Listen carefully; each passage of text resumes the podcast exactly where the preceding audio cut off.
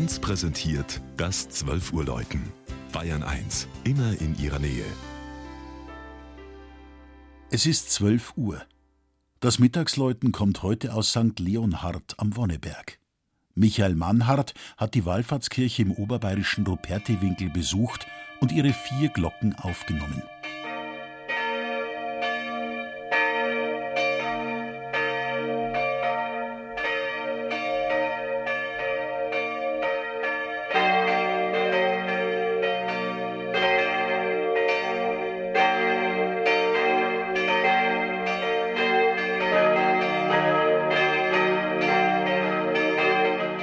Wer in der stillen Voralpenlandschaft zwischen Traunstein und Waging unterwegs ist, sollte den Wegweiser nicht übersehen, der nach St. Leonhard am Wonneberg führt.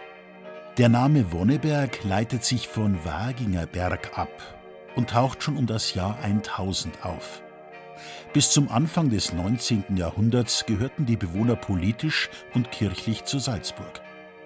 Die Wallfahrtskirche zum heiligen Leonhard hatte eine romanische Vorgängerin – der heutige spätgotische Kirchenbau entstand 1496 unter dem Salzburger Erzbischof Leonhard von Keutschach.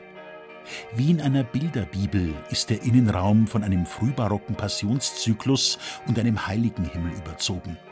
Der prachtvolle neugotische Hochaltar mit dem heiligen Leonhard ist der zentrale Blickfang. Die größten Kostbarkeiten des Altares können nur in der Fastenzeit bei geschlossenem Schrein bewundert werden.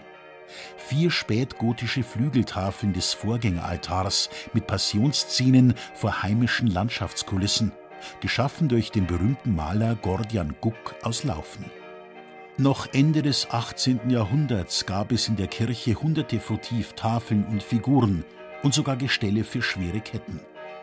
Die älteste Votivtafel von 1690 befindet sich im Germanischen Nationalmuseum in Nürnberg. Der Leonhardi-Ritt am 6. November wurde 1973 wieder ins Leben gerufen. Dann erklingen zusammen mit dem Geläut der Pferde natürlich auch die vier Glocken vom Kirchturm, einem der schönsten Zwiebeltürme des bayerischen Rupertiwinkels. Die drei größeren der Erdinger Gießerei stammen aus der Nachkriegszeit. Die kleine Glocke von 1629 aus einer Salzburger Gussstätte erinnert an die jahrhundertealte und bis zum heutigen Tag gepflegte Beziehung zur alten Bischofsstadt an der Salzach.